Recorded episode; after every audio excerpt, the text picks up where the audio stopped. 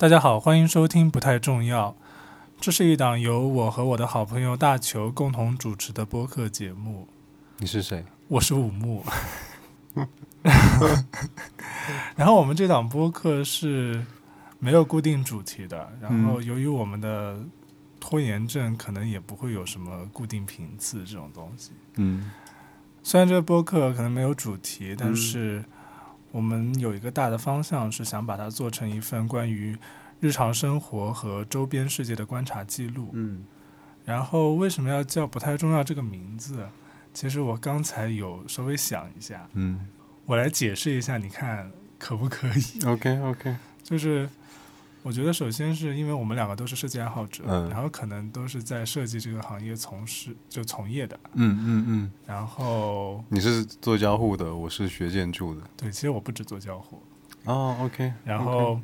我们都对细节的地方非常关注，嗯。这些细节地方又常常是那种通常意义上不太重要的东西，哦啊，一些细枝末节的东西，嗯嗯嗯。那嗯，所以当时是想到了“不太重要”这个名字。哎，所以细枝末节是不重要的东西吗？通常意义上不太重要的东西，哦，嗯所以那就开始今天第一期的话题吧。嗯然后今天第一期我们是想要去去聊一聊我们最近进行的一场旅行，就是我们大概在八月初的时候去了日本，然后去了日本的乡间一个叫月后七友的地方，然后嗯那边正在进行着一场大地艺术季，就是月后七友大地艺术季。对，然后月后七友大地艺术季是一个三年展，嗯。今年是它的第七届，嗯，我记得是从两千年开始的，对，是从两千嗯嗯年第一届开始，二零零零年，不是两千年前。是，然后嗯，所以我们要先介绍一下月后七友和大地艺术季嗯嗯，对对，这个、这个东西。月后七友是一个地方，大地艺术季是那个艺术节。对，然嗯后月后七友是它这个名字，其实听起来第一次听应该会觉得挺奇怪的。没有，我觉得挺好听的。是很好听，然后嗯它是一个地名，然后哦，是作为地名是觉得挺，但这个地名又不是，又不是现在通用的一个行政区划的一个名称，它这个名称是来自于他们之前的一个古地名，嗯。因为原来在月后七友那个地方，在日本那个地方是叫月之国对的这样的一个地方，然后它现在指的是日本新舄县的十日町市市嗯。和津南町嗯。所组成的一片山野地区。嗯嗯。我之所以在听这个地方停顿，是因为我刚刚、哎好像百度只有念丁和其实都有哦，听我也哦我也搜到念哦听的，就是这个字就是一个田字旁一个丁这个字，有念听的，有念丁的，有念挺的。嗯嗯然后，所以我现在也不知道它应该念什么。嗯如果有人听了这期节目，然后知道这个字准确的发音就是在日本的地名中应该念什么的话，就请告诉我。然后现在我是因为觉得，首先它确实挺好听的，然后其嗯次我之前也一直念的是十日听，十对日十日听所以现在就念十日听了。西门町那个町，西门町在哪里啊？西门町台北就是有点像，哦，有点像就是北京三里屯那种地嗯方一样。嗯嗯嗯。嗯。然后回到我们刚才那个，嗯。就是月后七友这个地方，它是就新舄县本身是靠近日本海的，是在，东京，是在整个日本的中部，但是是靠近日本海的那个地方。嗯然后越后七友这一块地方呢，它大概离东京有两个小时的新干线的车那个车程。对，大地艺术季这个概念呢，嗯、最开始是由北川富朗，就是这个艺术季的策展人提出嗯的。嗯嗯他在他的一个官方的 App 中有关于大地艺术季是什么的这样的一个描述，然后我现在就来念一下。他说，艺术家来到月后期有这片土地所感受到的，把它用美术的形式表现出来的，嗯就是大地艺术季。嗯。我提一下，他之前好像还做过濑户内海国际艺术节，还有另外一个比较不出名的奥能登艺术节。这应该算是他做过三大，就是在日本还有国际上比较出名的艺术家。是他好像现在就专门开始，就因为他成功的做了月后七友，然后又做了濑户内，所以他好像现在又就因为奥能登是二零一七年开哦始，二零一七年才开始的。对，哦是一季第一届，嗯你是真的不知道还是假装不知道？我不知道，我不知道，我不知道奥能登是二零一七年开始的。对，他是二零一七年，而且我第一次看看到他的哦新，不是一三吗？哦，一三17年一三是一三是什么？一三是什么哦，那没有没有，嗯？OK，然后就是感觉他现在好像是一个就是艺术季专业户的感觉，因为他没有，我觉得非常有我记得好像按照他的官网上的说法是，他希望他希望致力于透过实践艺术与社会的结合，从而探讨社区建设等课题。对，就是他本身就是对这嗯方面感兴趣，嗯然嗯后就就可能他一方面是确实想做这件事情，另一嗯。方面也是这些地方也是需要他，嗯，嗯所以他才去做这些。就是实践艺术和乡镇复兴吧，我觉得嗯。这两个是关键点。对，嗯，就刚刚那个大地艺术季这个概念还没有介绍完，嗯。就是因为我们其实之前应该听说过很多就是艺术节、艺术季这种，就是比如说国际上的三大知名的，什么凯塞尔、威尼斯这些，威尼斯双年展，对，威尼斯双年展这些。就相比较于这些艺术节，大所谓的大地艺术节，嗯就它和这些艺术节最本质的区别，应该就是，也不一定是最本质的区别啊。但是我个人感觉，它的大地艺术季的特殊的地地方就在于，这个艺术季本身和当地是有非常强烈的联系的，对，也就是所谓的在地性。嗯其实我看那个，就是在他们那边买的官方导览手手册，就是嗯。那个，但它只有繁体中文版。嗯。然后它上面写，在艺术季最开始的时候，其实有很多艺术家的作品还是那种，嗯，就是像带过来适合在美术馆展出的那种，嗯很有都市感的，嗯。很嗯很 fashion，也不能说 fashion，就很前卫、很嗯现代的嗯那种，嗯。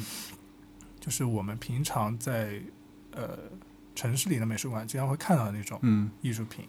但是随着艺术季的步步推进，然后艺术家对这片土地的了解也更加深入，嗯也后来出现了很多探讨当地文化和当地所面临问题的作品。嗯嗯，哎，其实我还想到一个点，就是嗯你看，像威尼斯双年展，还有圣保罗艺术展，还有卡塞尔文献展。嗯卡塞尔我不我不太清楚，但是像前两个，嗯它其实都是作为一个国际知名的大城市，它有它有非常就是自古以来就有很丰富的历史，还有很多人在那里参与，所以、哦，对，你是所以说它本身对举办的场所就是一个大都市？对它它有很多人，它不需它没有像越后期有大地艺术季这种，你是需要去用艺术去去重新让一个乡村重新重焕生机，就是带带艺术过去，让呃外界的眼光去更加关注这片地区。对，你刚刚就已经说到了一个我们完全没有提到的内容，就是嗯，所以我觉得这是、就是就是这是两个完全不一样的点，就是就是这是是这是区别于他们两两种两个艺术节不一样的地方。是我本来是想在最后说的，就是为什么北川富朗哦要来做这个艺术季，就是他最重要的目的，其实那我现在就说了，他嗯，最重要的目的就是所谓的振兴乡村，嗯就是当时、嗯当时应该是新舄县政府找到了北川富朗，嗯。就他们那个时候就是那个区域好像有一个类似于像想要做一个什么文化振兴计划这种东西，他们就是他们政府当时舍弃了去做很多公共建筑，就很嗯像很多像国内这种建个大剧院，然后建一个什么体育馆之类的这种。嗯，然后是想做一个很长期的一个文化建设，嗯嗯。然后恰好北川父老呢，因为他以前也是，就像你刚刚说的，致力于推动这种社区和艺术的结实践结合嗯。这种啊、这方面的工作，所以就他们找到他，希望让他来去做一个艺术季。嗯啊当时未必是提出了艺术季这个概念，但是最后最后的成果是做成了这样的一个艺术季对，啊。所以你刚刚说的，它和呃像威尼斯双年展那些我是觉得那些的我是觉得区别，就是你看约后期有这个地方原本是没有没有所谓的艺艺术历史是是是，文我化。我知道，就是像威尼斯这种地方，就是嗯它是自古以来就是意大利那个很重要的经商的地方嘛。嗯它有它有它的自己的，像圣保罗广场，还有各种教堂、各种建筑，都是都是历史文化很很悠久的地，方。可能像以前像那些知名的大城市里面，所以我感觉艺术季、对对，艺术展所以我感，觉，所以我感觉这两个艺术季的、这两个艺术节的目的还不太一样。对，，应该是说是开始的原因不太一样，嗯，就是可能约后期有这个地方的艺术季是有更强烈的目的性去，我要去做这样的一个东西。但是嗯像威尼斯或者是圣保罗这种，它就是自然而然的，就艺术家就想想要去那个地方，然后嗯那个地方也有足够的人力财力。嗯我觉得更像是探索它艺术的边界，就各种可能性吧。你说什什么是探索艺术的边界就是它已经有自己一个很丰厚的文化底蕴啊？你是说像威尼斯双年对双年展那样？对，他更想是探索自己那艺术能到达的边界吧。就他们可能更纯粹的关注于艺术本身，对是吧？对，然后，所以你第一次听“月后期有大地艺术季”这个词是，我只是其实其实第一次像你给我安利的时候，我只是觉得这名字很好听，嗯。很有很很文艺的一个名字“月后期有”嗯然后真正当我真正查到他的一些照片，还有一些艺术作品的时候，我发现我对他其实不感兴趣的。就是对我我会我会想到一些，就是你让我去到一个巨大的游乐园，那里会有一些非常拙劣的装置。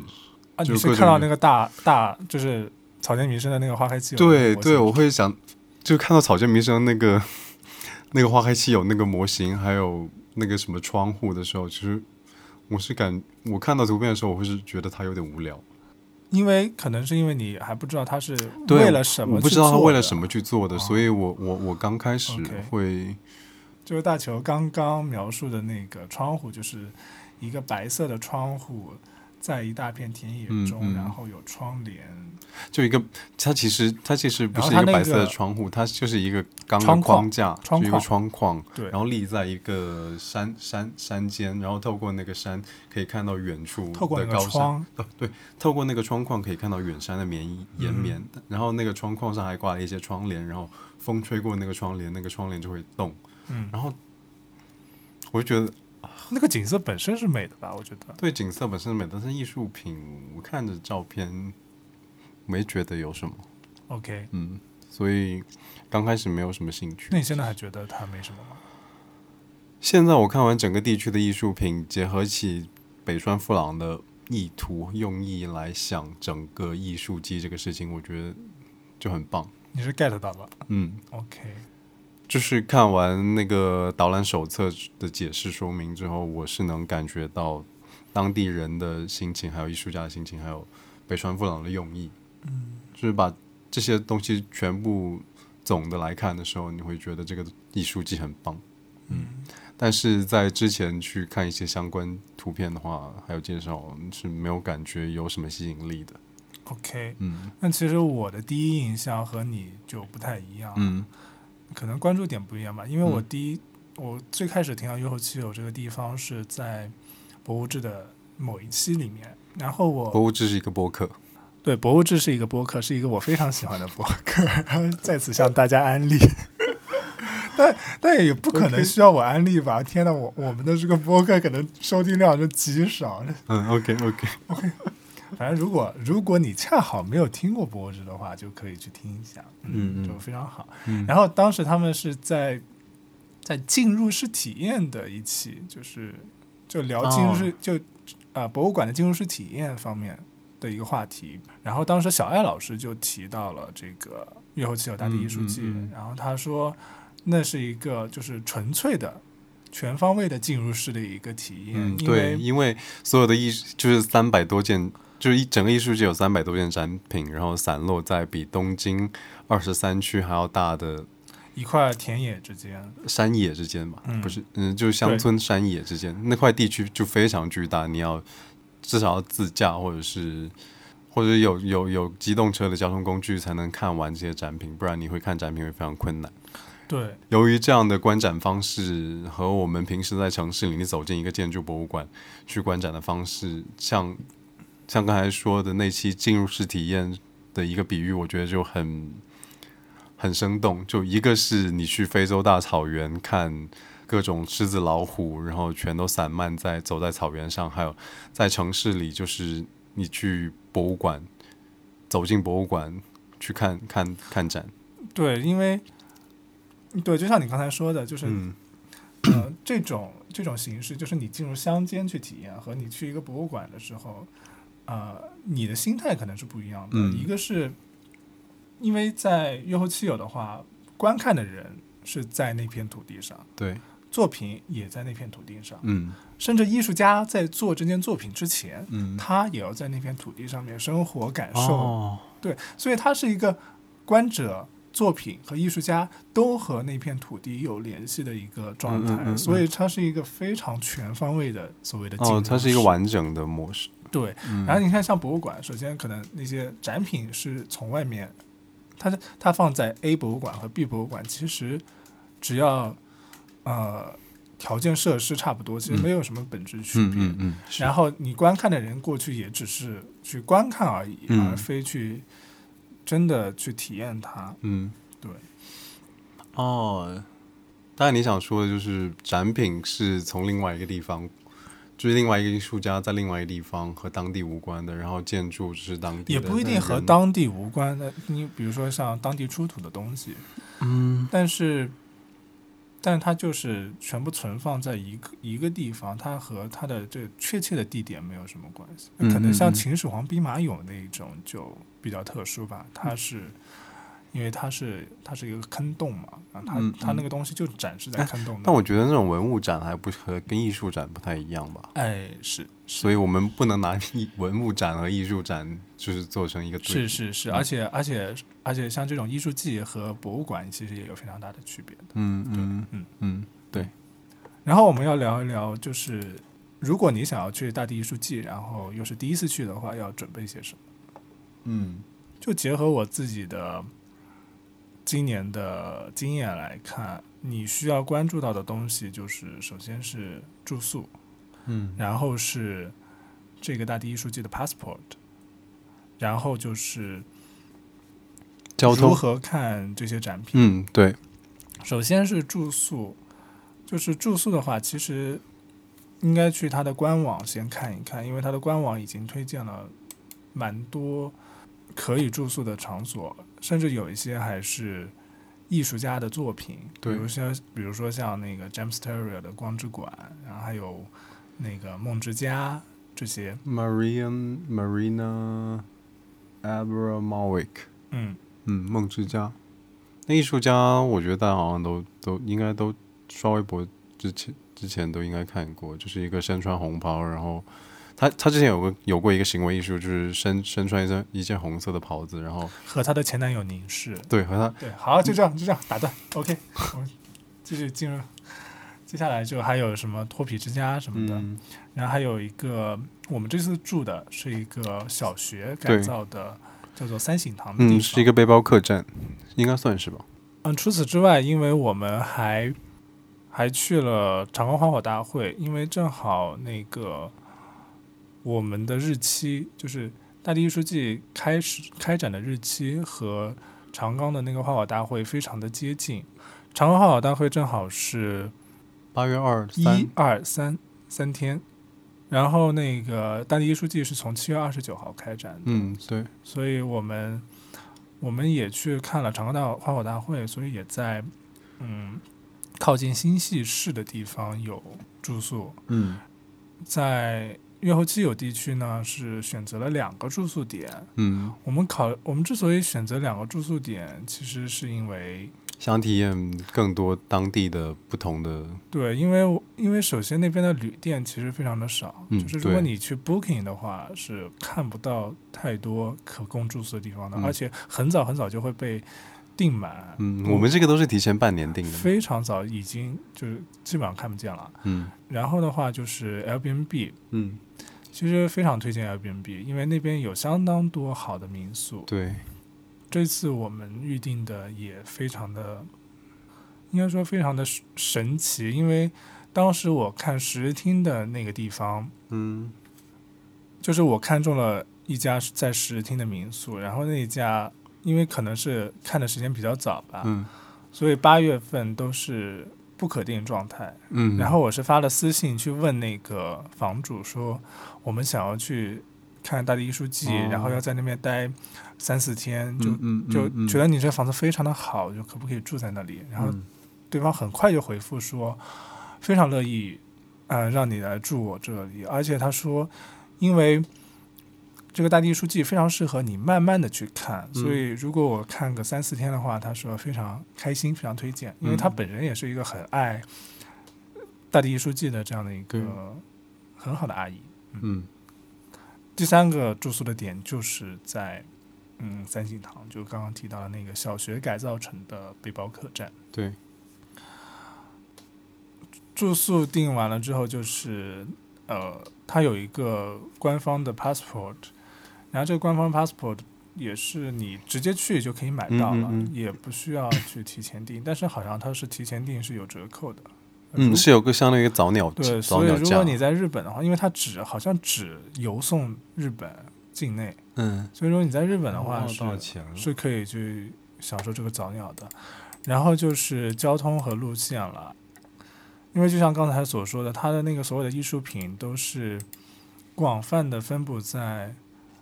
一个相当于东京二三区那么大的一个山野之间的，嗯所以然后那边的交通又其实就是山路，对就是蜿蜒的山路，所以最好的方式当然是开车过去。嗯，自驾是最推荐的，对，但是或者到当地租车了。是，但是好像国内的国内驾照不不可以租。嗯，所以我当时我们就就幸好他那边，所以当有自驾条件的朋友就极力推荐自驾嘛，可以自由安排自己的时间。对，但是其实他他们官方的那个巴士也是非常好的，嗯就是他们、哦他们有两条，哦不是，其实应该是三种巴士，他那边有三种巴，一种是呃平时平日就是非艺术季期间就会有的一些通勤的，就是哦当地人使用的那种巴士。另外两种就是艺术季期期间间会专门开的巴士，一嗯种，然后其中一个是会有两条特，哦、天哪，这个非常复杂。嗯、其中有两条是精选路线吧，就是新就是新作品的精选路线，就是这一届新的艺术季啊、这一届艺术季的新新作作品然后有两条精选路线，分别是叫跳跃。羚羊山间和鲑鱼素溪。嗯，嗯，它它其中一条应该是就在山谷中，哇，我们做的就是那个羚羊山间对，然后就是在山谷就很形象，上上下下、上上下下的。嗯嗯嗯，所以叫羚羊山间。然后另外一条线我看就是沿着他们穿过当信地的那浓川条，对，穿过当地那条嗯信浓川，就是一直往下。嗯，就在河沿着河流边走吧，对对对，就像龟然后剩下的一些就是。好像每一届艺术季都会有的六六条线，哦，就是是很分别是在按照不同的区域划分，比如说嗯。川西、京南、嗯这些。六条，嗯，嗯，所以就是六条普通的路线加上两条精选的新的路线，对。然后嗯。那两条精选的路线都是全天的，嗯。但是那那六条普通的就是就相对来说比较短一点，嗯，对，而且也而且也比较每条路线便宜，每条路线半天吧，对，而且也比较便宜。嗯，普通的六条路线每每条路线是半天，然后你要全部走完的话，大概是花三天时间停留那边可以全部走完，嗯。就相当于上午一下午，嗯。一天两条，嗯。然后它每每每条路线的价格是三千五百日元。像精选路线是走完一整天，然后一整天的路线是包含午餐的。嗯，午餐像我们走的跳跃的羚羊是有一个东京来的米其林大厨，非常棒，非常棒。之后我们再介绍吧。嗯嗯，然后另外的跳呃鲑鱼素溪也是有有包含午餐的，两条路线的价格分别都是九千八百日元。嗯嗯哦，好贵啊。嗯，对，就三千五百日元和九千八百日元。但是我觉得由于那个食物，就那个食物很棒，所以我觉得非常超值。嗯嗯，所以这就是我觉得做了这些以后，基本上你的前期的准备工作应该就 OK 了啊。嗯对，忘了说，就是那些交通巴士是可以直接在官网上面提前预定的，而且嗯你知道吗？是那个 Airbnb 的那个房主提醒我可以预定，然后哦让我去预定。哦对，哦就那个是那个阿姨，那个阿姨极其的极其的热情，嗯对。然后接下来我想插一个话题是嗯如何去看大地艺术季。嗯咱这个如何去看大地艺术季，是我从北川富朗的，也是他们的一个官方 app。那个官方 app 应该在它的官网上是能够有下载链接的，叫做 On the Trip。但那个 Trip，但那个官方 app 我觉得做的挺好的，但是它其实并不是专门给大地艺术季做的。哦就那个 app 它上面有很多日本的著名景点，然后都是、都是一个类似于像多媒体电子书的那种形式，哦。就是它包括了语音导览，嗯。包括了地图，嗯。包括了图片和文字解说的。嗯，哎，其实我们我们那时候我们在参观的时候没有下载，我觉得那时候可能是啊太累了吧，就没精力去。再去听对，就是感觉感觉你周围的信息已经极其丰富了，对，然后就而且当时也不太想就是看屏幕，嗯，就想不停的去看周围的嗯，东西。就更偏重于现场感受吧。对，而且而且，其实我觉得恰恰可能印，就是印证了那个北川富朗他的他的目的，因为嗯。他在那个里面介绍说如何去看大地艺术季，他说嗯。他有几个点，嗯，一个是体验比明不明白更重要，哦，就这个感觉像是，他感觉像是一种对艺术的祛魅，嗯。就是可能对于绝大部分人来说，艺术是一个需要一个相当高的门槛，你才能够理解的一个东西。你可能需要了解背景知识，可能要嗯了解、啊这个艺术家是什么，你才能看懂他之类的。嗯，但是，哎但是，嗯，你先，嗯，但是北川富朗说体验比明不明白重要，就是我我当然是很认同这个观点的，就是嗯。你不需要明白嗯。他艺术家在做这个时候到底是怎么想的，嗯。体验是，嗯，欣赏当代艺术的一个非常好的一个形式。嗯。然后他之所以强调这个点，我觉得还有一个可能性，是因为他就是在一个乡村里面办的一个艺术节，他面对的人其实是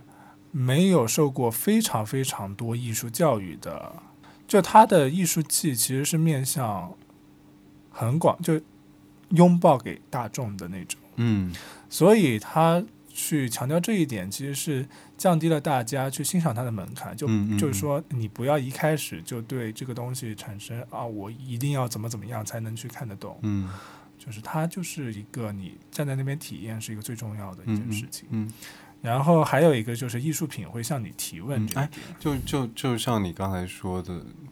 体验是更重要的事情。嗯但是我觉得，我们回来之后再去翻阅相关的，就是每个艺术品的介绍，看完之后和我们没有看的时候那种状态是完全不一样的。比如说，我们看完之后，就是有一种恍然大悟，明白他为什么要这样做，然后我觉得那种体验是更好的，不而不是你现场去感受就。我现场感受是，就是信信息可能过多，但是我不明白当时他为什么要这样做，所以我会觉得，嗯，好像也就那样。就对艺术品，还有对对当地的东西，所以，嗯，怎么说呢？其实是这样的，就是我个人的感觉，嗯你看到一个艺术品，未必需要知道那个东西到底是为了什么，或者是艺术家的想法，你才能够 get 到他的点，或者说，嗯，艺术给你的感受，最重要的是你自己心里面和脑子里面生发出来的。嗯就如果一个农民看到一个艺术品，他有一个截然不同的和他自己的生活经历特别相关的一个感觉的话，嗯那也非常好。嗯所以他其实还，就刚才你打断我的那个，嗯。就是艺术品会向你提问，就是嗯。说，你看到一个艺术品以后，你应该去，他他是想让你去多思考，嗯嗯。就是比如说，举一个例子，嗯。它其中有一个艺术品是我非常喜欢的，就是河流河流去哪里了。嗯。然后他在那个导览里面就给了你一个提示，就是嗯。你可以去思考，这个河流它在现代化的进程中嗯。被周围被夹住了那个水泥的墙壁，嗯嗯。然后又把它的河道弄得比较笔直。它嗯之前是非常蜿蜒的河道，然后弄得哦笔直，嗯。然后又把它的河底河床。河底弄得嗯非常的平整，这样它的嗯水深是高度是均匀的。均匀的，这样哦可以让它的那个在水流非常大的时候，可以迅速的就通过，就不会造成很多堵塞啊、淤积这种。嗯嗯，但是它有一个问题是，那加了这个水泥的这个东西，就是这个改这个改变是嗯嗯好的吗？嗯，可能从某种形某种某种意义上是好的，就是防灾的意义上，我觉得可对防灾意义上，包括它还它还方便了那个水水田的分布，对啊，哦，分方便了灌溉对，但它有不好的地方。那比如说，他把那个河底弄得水平了，嗯它会造成一个结果，就是如果鱼在这个里面的话，它会被非常快的冲下去，因为它没有那种很深的地方让它停留对，躲避那个快速水流的那个冲击，它就会迅速的被冲到那个下游平原。那么你在这里捕到的鱼就很少，哦，对所以这个就是一个疑问。对，这个就是一个疑问，就是。呃，北川富朗就是希望大家在看到这些作品的时候，可以多想一想，就是嗯。然后去产生一些疑问，然后这些疑问可能恰恰是你思考当地和思考艺术品和当地哦。关系的这样的一个契机。哦，这就是你直接去看他，他告诉你答案，还有你自己去嗯嗯嗯。获得答案的区别。对，哦。还有一个点是，他建议你去一个人看，嗯，Why？对，因为他是这样的，就是他希望每个人都可以有自己不同的理解。嗯嗯对，他做了一个比方是，如果你和一群好朋友一起去看一个艺术品的话，嗯嗯可能这群好朋友说啊，这个艺术品是表达这个这个这个的，嗯那你是不是可能会不敢去说出自己特别特殊的表达呢？特殊的嗯想法呢？那你这个时候你你你，如果你是一个人去看的话，你就嗯会很自然的有自己的理解。嗯对，就是他希望你不要被太多别人的解读所干扰。嗯所以其实我们这个状态也是挺好的，就是假设我们是先看了那些解说，看了那个 app 上面的解说，再去看那个作品的话，嗯可能就是我只能够产生那个 app 上面解说的那个感受了。嗯但是我们正因为没有看那个 app 上的解说，所以其实我们当时在看的时候，你看我们有讨论过一些艺术品，嗯是有嗯是有一些不一样的，就是和他本来的本来的那个想法不一样的一些感答案感受吧。OK OK，不一定是答案，对，是一些感受就不一样的嗯感受，嗯是的，嗯。所以刚刚插的那个如何去看大地艺术季这个话题结束了，然后接下来我们就是要真正的去到日本，嗯然后之后发生的一些事情，嗯。我们来聊一聊。嗯。嗯，首先是要买 GR 线，，JR Pass 对，然后我们是在机场买了 JR Pass，啊，我们是在先先在国内预定了，然后再在机场取的 JR Pass。周游券是吧？嗯，对，就是日本日本日本它的我觉得这个可以不用介绍，大家应该都知道。OK，那就是然后就是去约后基友那边的话，直接买那个 G 二的长野新系的那个周游券就可以了。嗯，就几天的通票就，在机场就可以买到。嗯然后我们去那边呢，是本来打算是第二天，就是在东京待一天，嗯然后去长冈去看花火大会的。对然后接下来的行程才是去越后期游。对，就第四天才到月后期游，对，然后结果第一天就发生了一个非常就差一点就毁掉整个行程的一个插曲。对，那是一个插曲，那是一个灾难。对，就是我们丢了行李，也也不能说丢了行，拿错行李。，对，拿错行李。嗯就是就是我们从北京，然后到到那个日本成田国际机场的时候，一下飞机，吴木同学就就忙着在拍各种，对，就就非常非常非常惊叹于各种日本的平面设计，然后一直忙着拍照拍照拍照拍照拍照，然后我就我就自己其实就是拍一些字啦。哦，对，然后我就，然后我就自己一个人就走到那个行取行李的地方，然后看到三个盒、然后就三个箱子跟我们长得一模一样三个箱子，三个东西，然后、嗯、三个箱子，我们我们三个箱子，然后然后就开开心心的就就就回到东京市区了。然后回到市区，晚上就刚想洗漱，准备一下出去的时候，就发现天哪，我们拿错箱子了，对，其中一个箱子不是我们的，就跟我们的长得差不多一模一样。然后我就非常果断的下楼，冲下楼去找那个我们当时住宿的那个嗯。酒店的前台，就是因为我不会日语，然后嗯。让他帮忙联系机场，用英语，就是问一问有没有嗯。有没有人嗯拿错了，也同样拿错了箱子。嗯，然后前台就帮我们联系了行李服务中心，是叫行李服务中心吧？对？anyway，反正就是那样 luggage service center 哦你居然还记得、啊，baggage service center OK，是是 ANA 航空的行李服务中心。然后我们第二天就回到那个地方，那个地方的人就说，就第二天早上其实他也没有收到什么有丢失行李人的电话，信息，对，对然后他又是去打了一通电话，然后查了一下，发现诶，好像有一个人嗯。也报案了。嗯，然后我们就互相联系一下，发嗯现确实是拿错了对方的行李。嗯嗯嗯然后很巧的是，那个女生已经到新系，就是到愈后期有那个地方已经开，始看就当时大地艺术当时就。在想，如果她就是离我们很远的话，可能这个拿行李这件事情还还很难办。但结果发现她也是去后期有的，嗯，嗯然后我们就，嗯然后我们就相约在长冈花火大会见面了。哦，因为当天下午我们就要到长冈去看花火大会，所以对，嗯，所以那个女生本来没有打算去看花火大会的，然后我们就是。约约好当天在花火大会那个地方去把行李换回来。对，然后她也哦说他、他也是因为我提到了这个花火大会，然后去，然后也是想要去看一下，然后他们后来也去看了。哦，对。所以还是还挺奇妙的一段经历。是，嗯。所以我们在找回行李的那天晚上去看了长安花火大会，然后第二天，第三天，对，第二天又去逛了一下新西市，嗯，然后第三天才去了月后基友。对，嗯，你觉得长冈花火大会那些要说一下吗？我觉得可以说一下。长冈花火大会反正就是非常美，然后非嗯常推荐大家去看。嗯，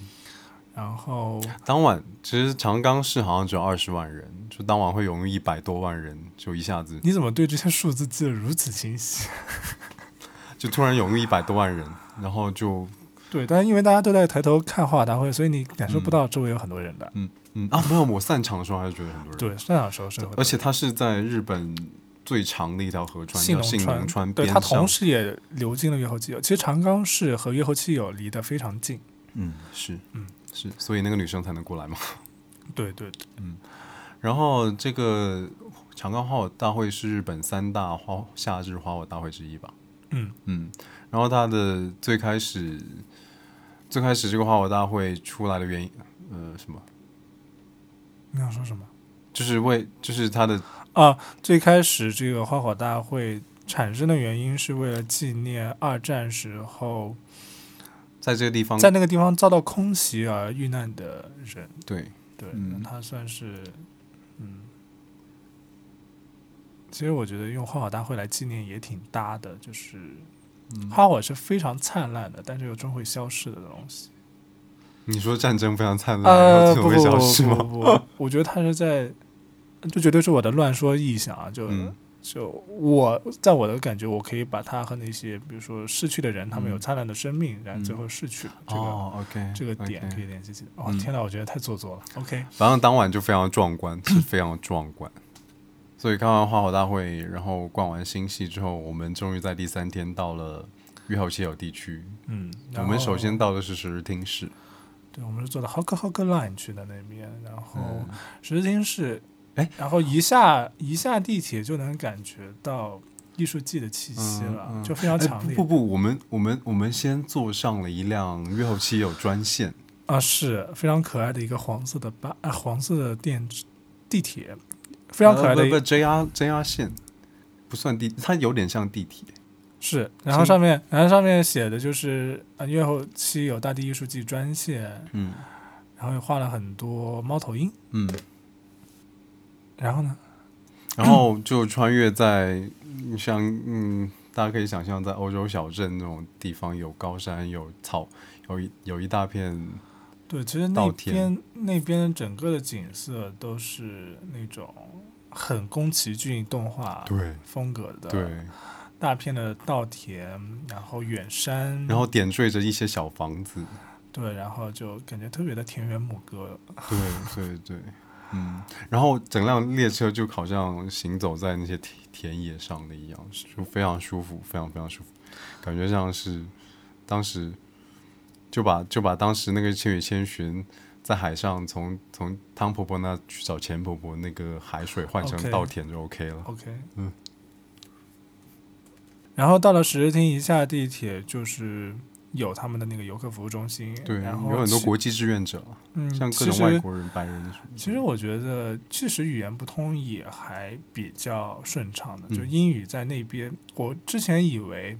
可能在比较村的地方，英语是不太行得通的。然后后来发现，因为他们那边因为有的志愿者，我觉得对基础志愿的那些设施非常的，就是他们的志愿服务做的还是比较到位的，嗯所以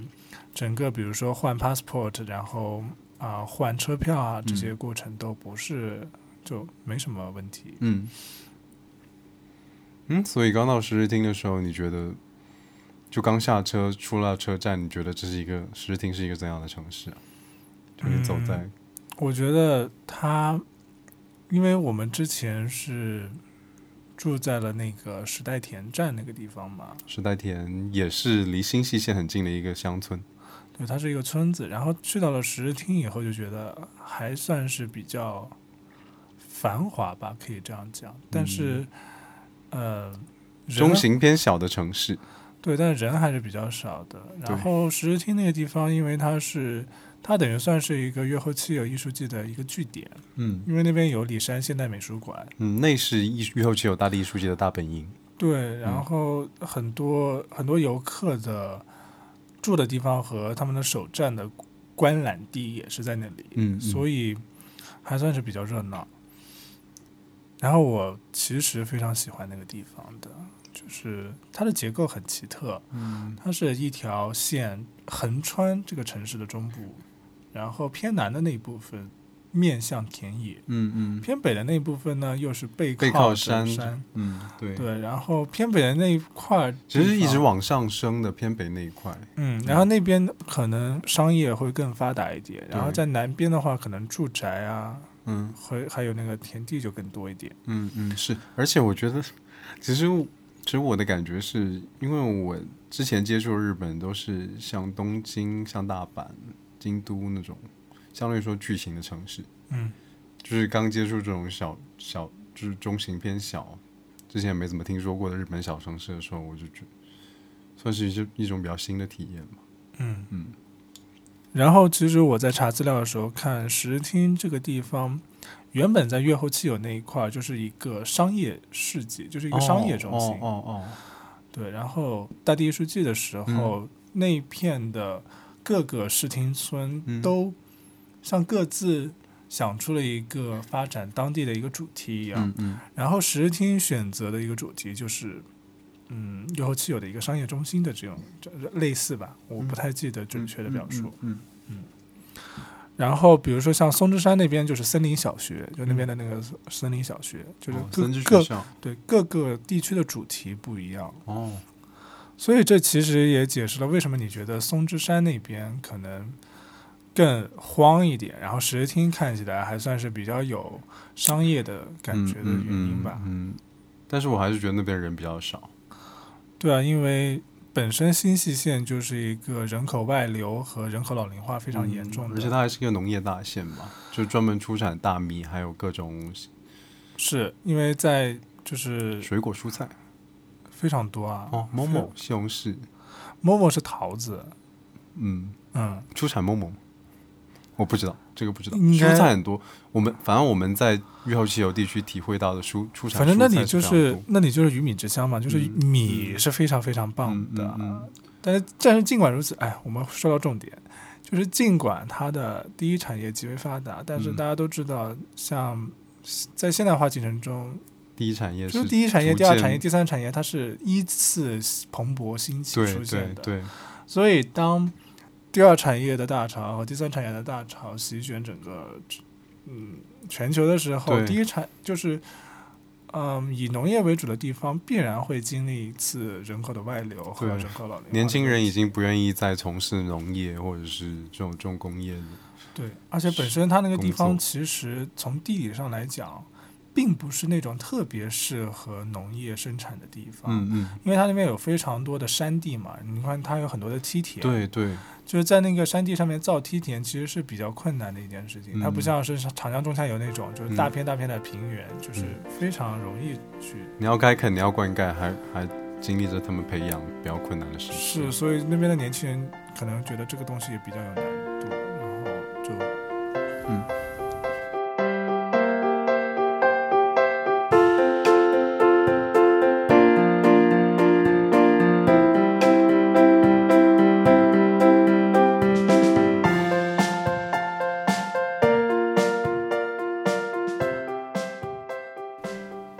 所以现在我们已经差不多又录了有一个小时了，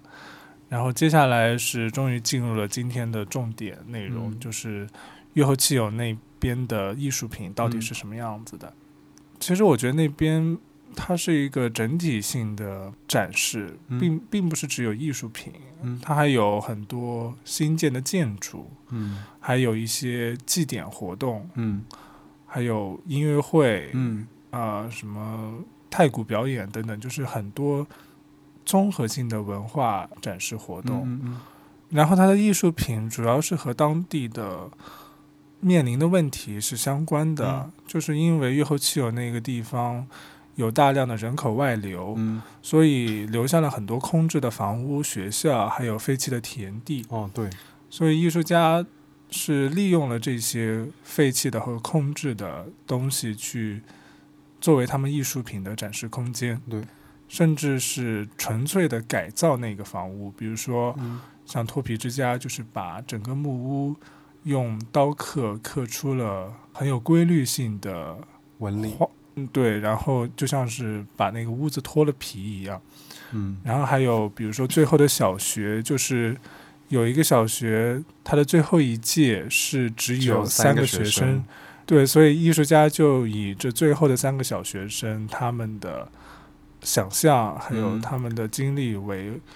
灵感，嗯做了一个艺术品。嗯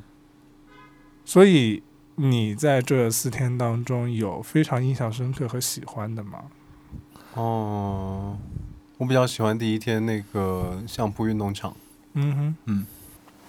然后相扑运动场的半径大概有十五米左右，中间最中间是一个凸起的比赛运动场地，然后现在是在中间立了四根金属的柱子，然后那四根金属的柱子是敲击能发出很好听的声音的。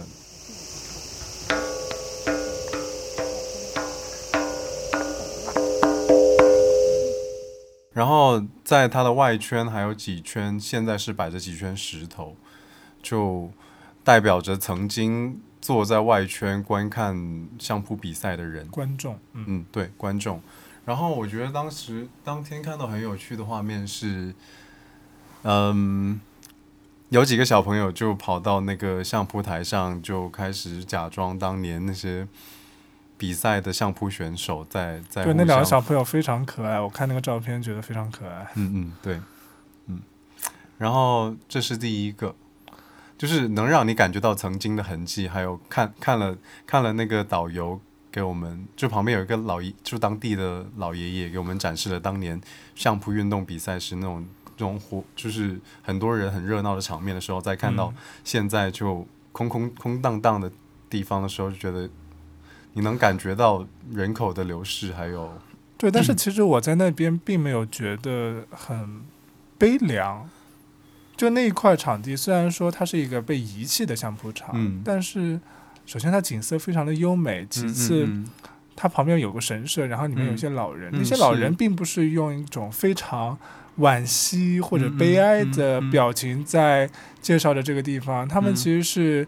带有一点点自豪感和嗯很快乐的气氛，就是欢迎你来这里看了我们这个曾经的地方，哦。所以整体的感觉并没有那种很悲凉的嗯被遗弃的感觉，嗯嗯嗯嗯所以我觉得还挺好的。嗯，而且我刚看到那个圆形的相扑上中间立着几根柱的时候，还有点仪式感，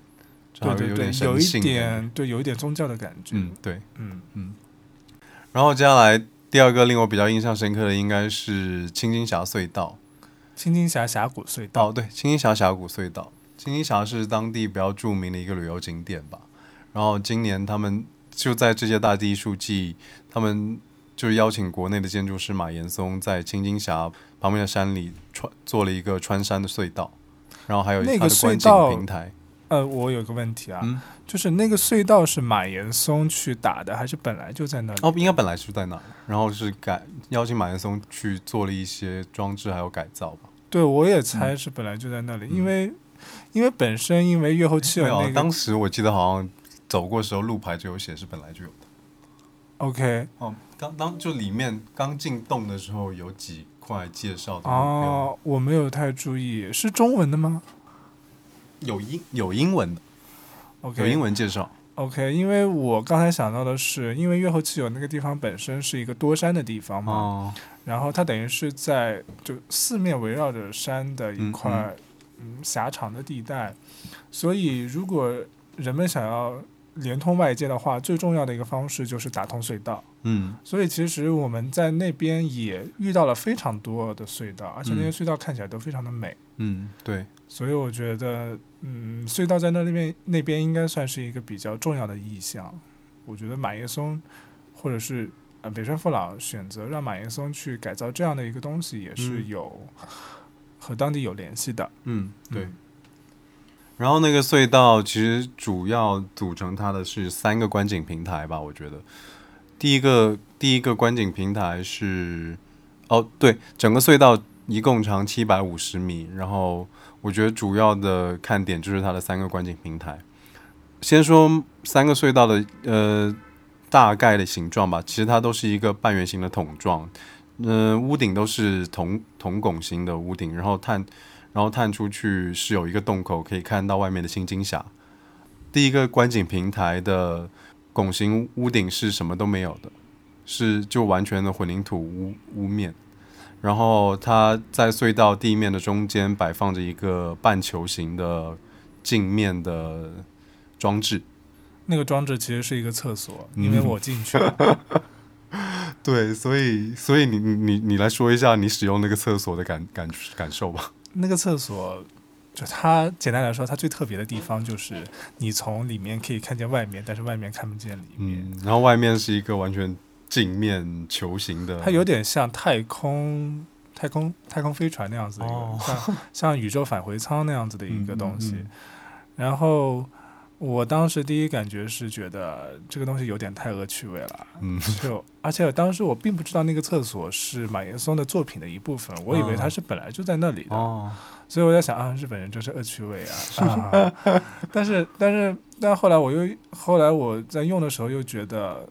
你在里面使用的时候可以看见外面，也算是一个比较合理的设计，因为它整个的空间其实非常狭小。嗯呃，因又又由于它是一个半球形的，所哦。以其实你的头很容易碰到它的呃墙壁，哦，所以你能看到外面，感觉是它就没有那么局促了拓宽了一些对你的？视线和就那种感受。嗯。而且它虽然说你能看到外面，但是也不是那种非常透亮的玻璃，嗯，它的那个玻璃是像是有一层深蓝色的滤镜的，嗯嗯。就是模模糊糊的可以看到外面，嗯所以也没有那么的让人产生不舒适的感觉。哦，对，所以你还是很顺畅的使用了它。是的，OK，然后我们接下来就走走到了第二个观景平台，就沿隧道走走到了第二个观景平台。嗯 第二个观景平台其实也是跟第一个观景平台一样，也是一个半半圆拱形的伸出去的观景平台，然后也是有一个洞口，从内部可以往外看出去的洞口，然后是可以看到外面的新金峡的一个洞口。然后它的主要特点就是在半圆拱的壁上放了很多凸面镜，然后凸面镜都是在背后都加了黄色的灯光，橙黄色的灯光，嗯，然后你刚开始看这个这个就是第二个观景平台的时候，会有觉得有什么特别的地方吗？嗯，我当时想的是，因为其实凸面镜大部分时候是出现在那个哦，在山路拐弯处，就是增加你的视线视野范围的样嗯这样的一个作用，所以他把那些凸面镜放到墙壁上，我的第一直观感觉是希望可以增加你的视野范围，哦，这样你在站在里隧道里面的时候，一就可以看到外面的景色，透过那个镜子。嗯嗯嗯，就是外面的景色反射进来是吧？对，但是好像我后来看他的那个官方介绍，其实并不是这样的一个想法。嗯嗯，我记得好像看后来马岩松在他的微博视频里发布解释，说是你透过那个凸面镜，你透过那个凸面镜是可以看到一个和现实世界不一样的世界，它是一个被扭曲过的世界，是一个异世界，你相当于进入另外一个世界一样，嗯大概是这个意思。然后我们终于走到了第三个观景平台，然后前两个观景平台其实都是跟青金峡还有主隧道垂直的一个状态。嗯然后第三个观景平台是跟青金峡主隧道平行的一个观一个状态，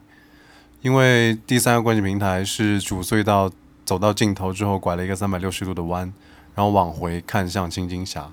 所以它的视线是跟青金峡平行的，刚好对着青金峡峡谷。嗯然后走走到尽头，第三个观景平台呈现在我们眼前，首先是它地面是一滩水，然后只有两边可以走人，然后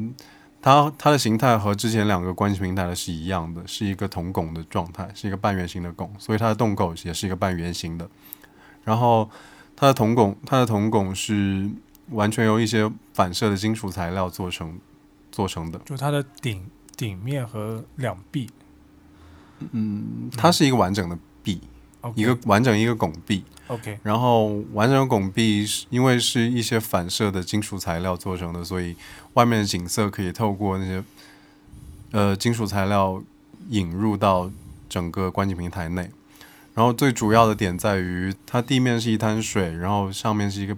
望出去的是一个半圆形的洞口，所以地面地面反射半圆形的洞口形成了一个半圆形的倒影，还有它原本半圆形的洞口形成一个完整的圆。所以我觉得这是它主要想要表达的，所以他主要想要表达什么？他那也个，不是主要想要表达吧？我觉得这就是他最大的看点吧。然后他那个名字就叫光洞，嗯，所以你当时看到最后这个洞口的时候，你跟我说它有点像嗯呃贝聿铭做的那个美秀美术馆之前的那个隧道，嗯，对，因为美术美术馆之前那个隧道好像也是用了一些反射的材料，嗯然后，然后我们经常看到网络的照片是关于关于美术美术馆前面那条隧道的照片，是一条长长的隧道，然后镜头镜头是一些樱花盛开的景象，所以它樱花盛开的粉色就映照进了隧道反光的材料。那个隧道壁也是像马岩松这个是一个反光的金属材料组成的，所以我就会想到这个。但他那个，但是我觉得应该是因为有长度还有拐弯，所以那个就感觉更梦幻一点。OK。嗯那其实马岩松这个隧道也挺长的，有嗯七百多米嗯，七百五十米，我记得。啊、但是但是可能是因为呃，你只能在三个观景台的那个洞口看到有一些景色映，也就十几二十米吧，每个观景平台差不多。对你，然后其他的隧道部分还是就它只是有呃不同颜色的灯光去装饰的。嗯嗯嗯嗯，对。然后我觉得第二个我比呃第三个了吧。然后第三个我比较印象深刻的是 MVRDV 的农舞台，那个农舞台是 MVRD MVRDV 比较早期的作品，嗯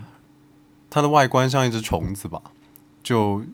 主体是一个方形的建筑，四只脚向分别向四个方向张开，就分别在角就是整个方形的对角线上，然后嗯托起整个方形的建筑。嗯嗯，然后它它在平时就是当地的一个算是美术馆吧，还有是美术馆吗？嗯，应该还是市民活动中心之类的。美术馆还有市民活动中心。OK，嗯，因为我看它每年的展好像里面都一样，像那个教室。它应该是有一些常展的部分，也有一嗯些嗯是每一届可能会有新展品进驻的空间。嗯嗯嗯嗯，对。然后，因为松代那地方就是夏季是一个比较炎热，然后又太阳又多、雨又多的地方，然后冬天是一个大雪就雪雪积雪厚度可能达到三四米的地方，可能都不止不止哦。啊、反正就是因为它是雪国嘛，反正、嗯反正就是雪非常厚，嗯嗯，然后所以 MVRDV 做了一个挑空的设计，就就它底下在夏天的时候是一个公共活动的场所，嗯。就我们去的那段时间就有各种表演，因为是八月夏天去的，所以就会有各种杂技，还有各种文艺小演出之类的小舞台。那个其实是和他们当时的那个展有关的，嗯。就是就是这一届农舞台那边的一个大展，就是关于嗯。澳大利亚的一个土著的嗯呃嗯嗯哦，一个声音艺。哦术的这个展，所以它底下会有相关的演出。嗯对嗯然后冬天的时候，就大被大雪覆盖之后，它底下可以保证有一片空间不被大雪覆盖掉。嗯嗯，还是可以供人活动的。嗯，然后还有另外一个点是，它架空的空间，它架空的呃方形的有一面刚好对着另外一个艺术作品，就一个梯田那个艺术作哦，品，就是那个嗯梯田，就几就那个梯田是，那梯田你来说一下吧。那个梯田应该算是一个比较著名的作品了，嗯因为它很，它是应该是很很早之前就应该在前几届就已经出现在那里了。嗯嗯嗯嗯然后那边其实它原本是一片啊，就是那片梯田本身是有人，依然是有人在耕种的。嗯、对，然后当时那个艺术家是想要在那个上面放置一些呃农民耕作的剪影的嗯牌子，就嗯插在那个田地里。嗯然后当时我看那个艺术家是和当地的地主是嗯有一个商量的，嗯就是一开始好像还不给他去做这样的、嗯不太愿。意。对，然后后来就是几番讨论之后，才愿意让它放在那边。嗯然后我们现在看到的农舞台的那块地方呢，因为农舞台是后面几年才建成的，嗯所以我们在农舞台的那个观景台上面看那个梯田的那个嗯嗯。地方，嗯。原来也是一个观景台。哦。然后在建农舞台的时候，就把这个观景台的这个部分保留了，哦。就是你现在也可以在农舞台的这个地方看到那个艺术品。哦，哎，其实我觉得还有一个点很神奇的，就是因为那个农舞台那个建筑对着对着那个梯田那一面刚好是餐厅，所以我们吃饭的时候，我们吃的米就刚好是对着它就是稻田生长的那块地方，所以就还挺神奇的。那个餐厅其实本身也挺值得一说的，嗯我们放在后面来说吧。嗯嗯嗯，好。哦，然后既然说到了农舞台那一块，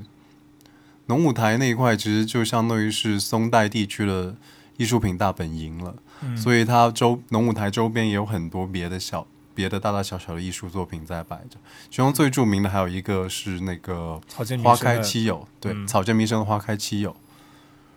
我记得好像草间说草间弥生做那个花开七友的原因，是因为当地人非常喜欢花，嗯就为了表示对游客的，就为了表示对过路人还有客人的欢迎，都会在路马路边种上各种上排排排排的花。嗯嗯，所以草间弥生就做了一朵巨大的花，就摆在那个土地上，像从土地上生长出来的一样。对然后花瓣上有它标志性的波点，嗯，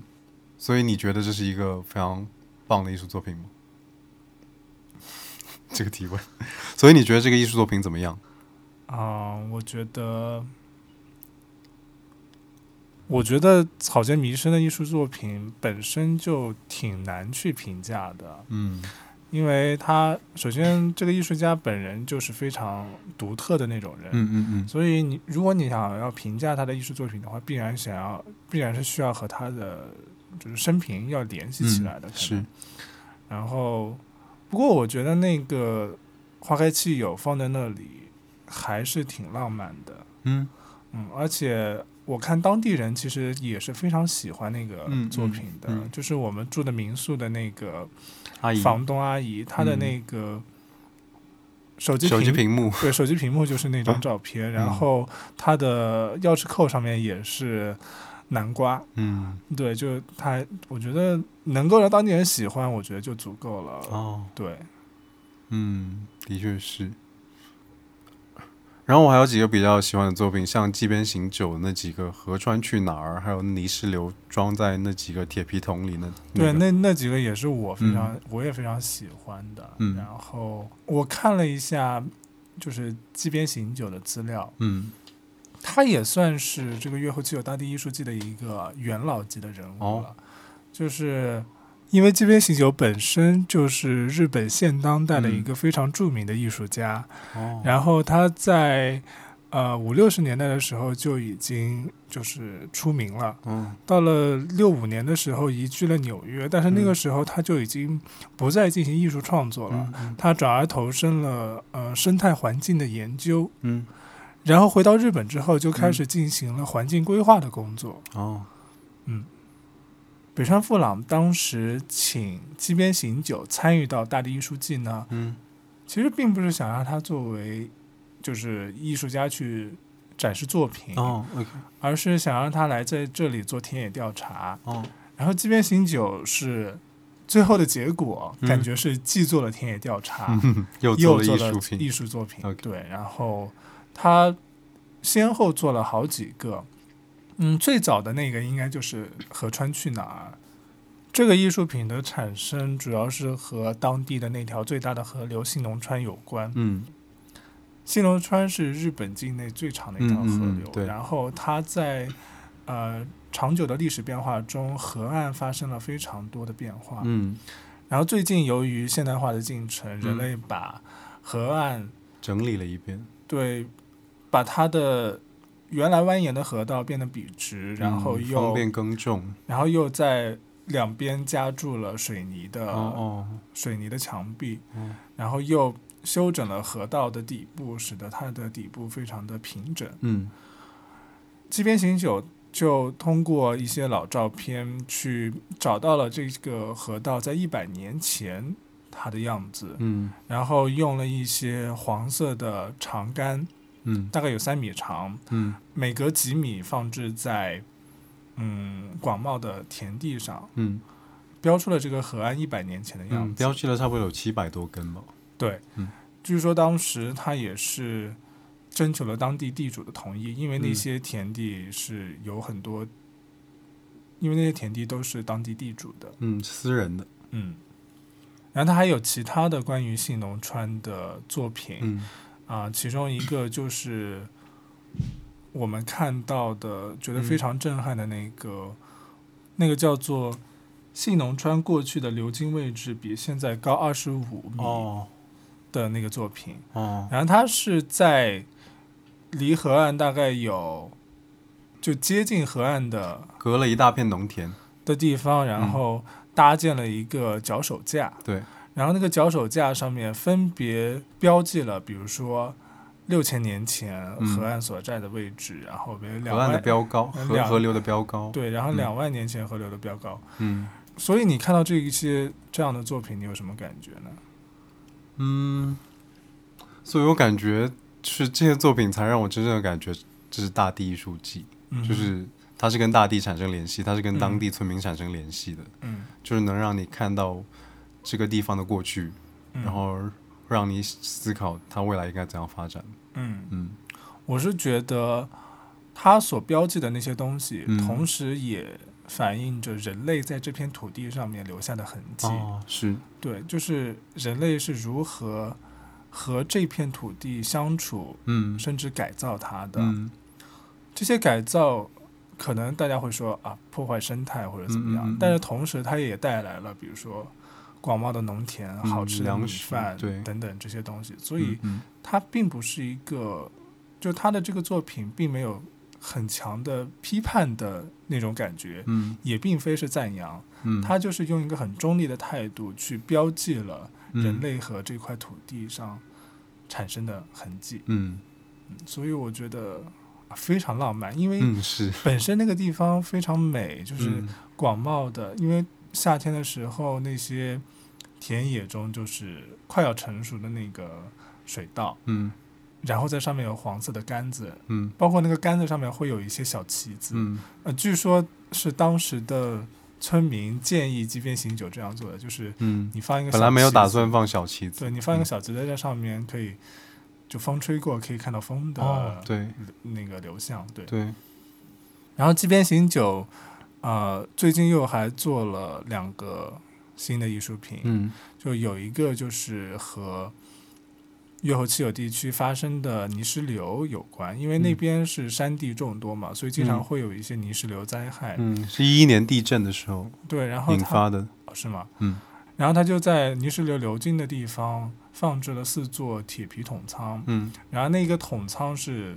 一方面它标记了泥石流发生的范围，另一嗯方面那那四座桶仓也可以抵挡接下来的新的泥石流。嗯啊，我记得我记得是他用那四个桶仓装装了曾经的泥石流装进去，然后作为一个巨大的墩子挡住对原有的泥石流，是这样吧？对，是的。哦对，然后在那个泥石流作品的附近有一个他今年新做的作嗯品，是一个虹溪流水纪念碑。名叫虹溪流水纪念碑。虹溪引是叫虹溪引水纪念碑。嗯，然后所谓的虹溪引水，你知道是因为什么吗？虹溪引水。嗯，哦，我我记得好像是有虹吸现象这种现象，对对对，就是你在高处的地方是可以，呃，低处对，它是利用了虹吸现象，嗯。但是它的目的其实是为了水力发电，哦，就是因为越后期有这边有新农村，嗯然后水利资源非常的丰富，嗯嗯但是其实水力发电的话，它是需要有一个高度落差的，嗯，哦，它是通过那个水流的高度差去哦。产生电能，嗯嗯嗯，所以它是用一个巨大的水管深埋在山体内部的一个巨大的水管，去把水流从低处引到高处，然后再落下来，形成一个巨大的落差。哦，所以是通过虹吸现象吧？对对对，然后是利用了这个虹吸哦现象。七边形酒就是把这样的一个巨大的水管，啊、放到了这个山体的表面，用嗯了一个应该是充气的一个像蛇一样的一个材质去，嗯一节一节，不是像蛇一样材质，是像蛇一样的一个状态去表现了这个嗯水管。嗯，就它不是真正的水管，它是它是象征着地底下埋埋两百八十，米，对，就嗯距地面两百八十米的那个巨大的水管。嗯嗯然后他们所发的电主要是输送到像东京、大阪这样的大城市的。哎，这里的发电量有那么大吗？当然有啊，我觉得哦，它应该和三峡，应该我不知道，应该没有那么大，但是嗯。但是，所以可能我想，它这样的一个形象化的这个水管，一方面是暗指着地下的水管，嗯。一方面也是说电力输送到大城市，嗯。甚至人也流向了大城市，哦。它也有非常多的嗯暗指在里面。然后我看这里的介绍说，除了自然资源一同被吸去大城市的，还有人力。嗯农村人有机会走出山区，看看外面的世界，但在这些资源净流出地，还剩下什么呢？嗯，嗯，的确是这篇文章里面写的这个解释，其实感觉像是有一点点悲凉的，嗯，但是我看到的不是这种感觉，你看到我感觉的是大城市其实是在受着这些偏远乡村的帮助的。嗯就是这些偏远的乡村，虽然他们可能现在面临着很多问题，但是依然支撑着那些大城市的日常生活。嗯嗯嗯，他们是有作用的。嗯我想生活在这里的人看到这样的景象，应该会油然而生的产生一种自豪感吧。嗯嗯嗯哦然后说完街边行酒之后，我想嗯说的是一个和中国有关的艺术作品，叫做《中国之家》。嗯中国之家其实就是我们刚才所提到的一个空屋改造计划的其中一间。嗯嗯嗯其实我们在这几天中看到了非常多的空屋改造计划，嗯，对啊，几乎当时几乎都要说成是日本旧屋。改造艺术节。对，但是其实好像绝大多数的空屋改造并没有给我们留下太过深刻的印象。对。对，然后这个中国之家，我之所以非常喜欢的原因是，我在这个艺术品当中看到了嗯。人和这个艺术品之间的联系，尤其是嗯。当地人和这件艺艺术品之间的联系。嗯嗯因为中国之家这个艺术品是由呃国内的一个艺术家叫做邬建安对。做的，然后他做的这个艺术品名字叫做五百笔，他应该是请了当地的人，嗯嗯。他自己嗯，可能还有一些来自台湾的一些，还有其他地区的一些志愿者吧，嗯嗯每个人都在纸上画下一笔，嗯然后那一笔是用毛笔画的，嗯有各种不同的颜色，嗯你可以想画成什么样就画成什么样。嗯，然后乌建安就只画一笔是吧？对，就只画一笔。哦，然后乌建安把每个人所画的这个东西，等于是抠图抠下来，就是他把他沿着他的那个外围剪下来之后，嗯在这个屋子里拼贴出了嗯，很多的图案。那些图案其实是抽象的，嗯因为啊其实我当时看着像有点像草书之类的书法是因为他是画了一笔，有点像一横这样子嘛。哦，然后它是连着屋顶，然后梁我看梁上也有，楼梯上也有，屋顶上墙壁、地面，地面有吗？地面好像没有，嗯，然后然后楼梯的扶手上也都是贴满了那个。我看空调也有，对，嗯，然后整个给我的感觉就是，首先它不阴森，哦，因为是不阴很，多我们看到的空屋改造感觉都有一点阴森。嗯。然后那个房子一进去就觉得很清爽、很爽朗的那种嗯感觉。嗯，是，我觉得跟灯光有关，嗯。嗯。然后，正如我刚才所说的，我觉得他把这些人的普通人的一笔，最后在这个中国之家里面贴出了五百笔这样的一个艺术品，是一种是当地人、嗯。中国人，嗯。包括可能有其他地区的人嗯。的这样的一个在这里的一个连接表达了出来，嗯，所以我比较喜欢。哦，你这么一说，让我有点想到零八年奥运会开幕的时候，是什么？你你忘了，就是那个卷轴就摊在地面上，然后那些入场馆的人就先踩了一脚颜料，然后踩过白色的卷轴，然后再踩出去，所以就所有国家的人都踩过那个卷轴。后好了，我已经忘记这个细节了。然后那个卷轴就就是各种就大家踩出来的脚印，嗯形成一幅画卷。哦，其实你这样说的话，我觉得北川富朗确实是挺注重这种国际间的交流合作的，嗯嗯就不仅仅是艺术家，嗯他今年不是还在北京开了一场海外发布会嗯，嘛？对，约后期有的海外发布会。然后我看那个他们这个艺术季的历史，嗯最开始的时候，他们的工作重点是在如何去让当地人啊、参与到这场活动中，然后吸引一些外来的游客。嗯嗯等到最近几届的时候，他们也开始慢慢的在和